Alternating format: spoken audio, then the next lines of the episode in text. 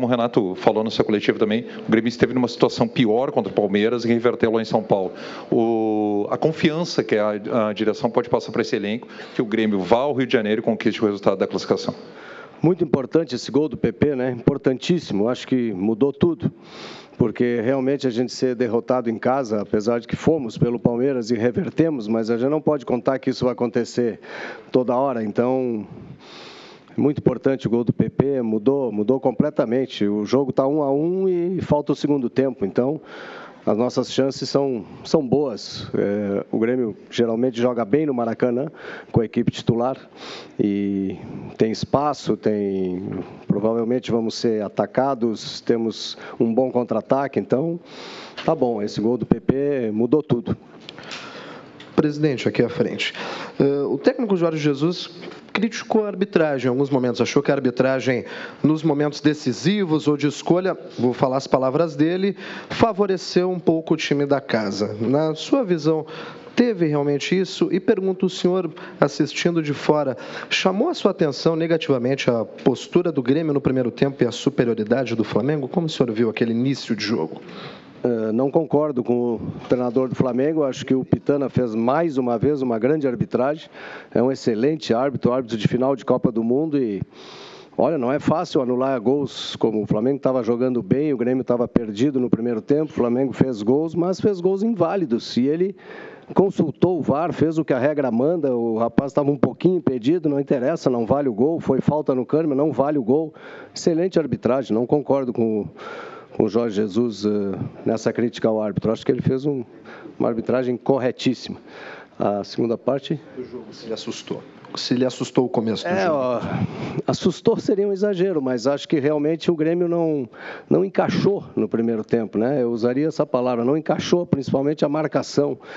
Então, é, saiu barato, saiu barato, aquele 0 a 0 foi bom.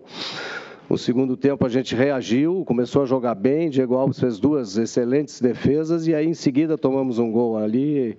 Fiquei com medo que fosse desandar, mas o Grêmio reagiu mais uma vez e, como eu disse, o gol do PP é importantíssimo. O Grêmio conta, torce para que aconteça, vai de certa forma tentar fomentar que o Flamengo, o Flamengo se vista de uma autossuficiência, que o torcedor muitas vezes contamina até um grupo de trabalho. Não sei se o Grêmio contra o Palmeiras acabou contando com isso, avalia que isso aí foi importante também para o Palmeiras sair daqui com uma vantagem até maior que o Flamengo saiu. Como é que o Grêmio trabalha para torcer ou contar ou fomentar esse tipo de reação que pode atrapalhar o Flamengo e ajudar o Grêmio? Não, acho que não precisamos fazer isso, né?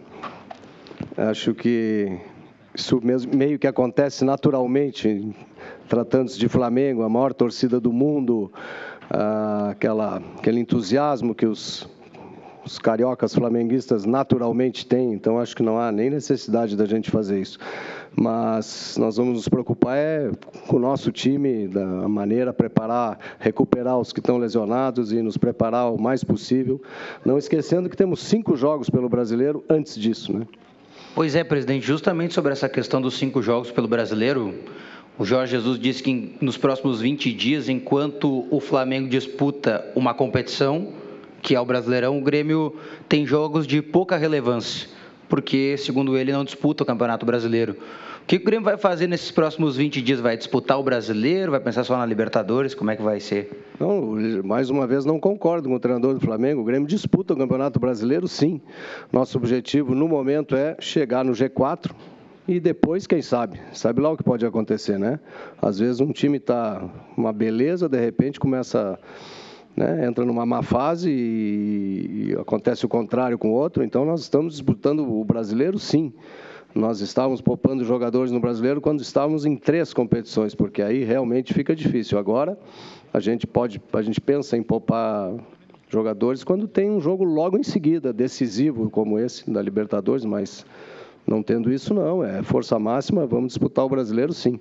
Presidente, por que acreditar no Grêmio? Puxa vida, isso aí é, é tem tantos motivos.